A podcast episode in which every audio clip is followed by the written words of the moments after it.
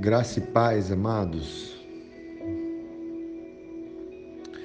Como é importante nós conhecermos a Deus, a seu coração, o seu amor por nós. Ele verdadeiramente não poupou o seu único filho, antes o entregou por todos nós.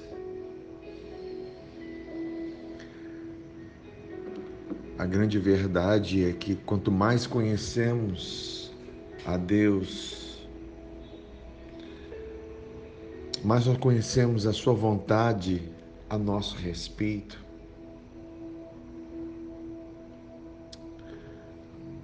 Por isso que ao nos relacionarmos com Ele, a base desse relacionamento é a nossa confiança nele. A confiança na Sua palavra, a confiança naquilo que Ele diz. E aquilo que Ele diz é sempre verdade. Aquilo que saiu da boca de Deus é a verdade. Aquilo que Jesus falou é a verdade. E toda a obra do Calvário toda a obra consumada na cruz, o fato de Jesus ter morrido carregando os nossos pecados e ressuscitado para nossa completa justificação, essa é a grande verdade de Deus para nossas vidas, na qual nós pautamos o nosso relacionamento para com Deus. Em 1 João capítulo 5, versículo 12, ao 15, ele diz assim: Quem tem um filho tem a vida. Não é que terá, tem a vida. E a vida aqui, a vida Zoe. Quem não tem o filho de Deus não tem a vida. Escrevi estas coisas a vocês que creem no nome do Filho de Deus, para que saibam que têm a vida eterna. Queridos, nós temos a vida eterna porque cremos em Jesus. Nós cremos na sua obra redentora. Nós cremos que ele é Senhor das nossas vidas. A vida eterna é a razão, é a, é a grande chama que mantém a nossa existência para toda a eternidade. A morte perdeu o domínio, a morte perdeu o poder sobre nossas vidas e, consequentemente, Satanás, que usa o poder da morte, que usava o poder da morte contra as nossas vidas para nos escravizar com medo. Aí ele continua falando aqui: esta é a confiança que temos ao nos aproximarmos de Deus. Se pedimos alguma coisa de acordo com a vontade de Deus, Ele nos ouvirá. E se sabemos que Ele nos ouve em tudo o que pedimos, sabemos que temos o que dele pedimos.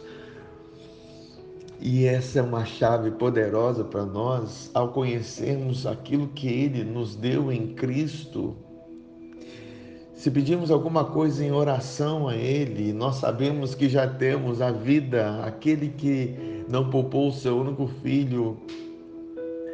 E tudo que diz respeito à vida é seu. E quando você está passando por alguma situação que não diz respeito à vida e você ora a Deus,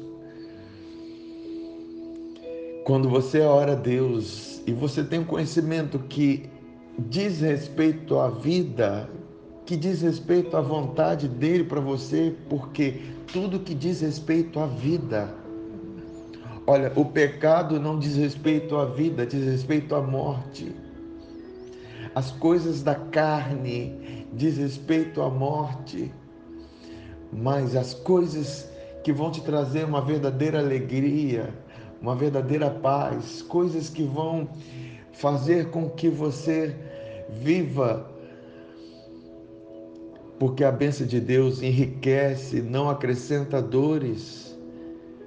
Essas coisas, quando você ora, aqui a palavra diz: Deus nos ouve, porque essa é a vontade dele para você, para mim. Tudo que diz respeito à vida e a vida em abundância Deus tem para nossas vidas. E quando nós oramos, nós já alcançamos esses pedidos.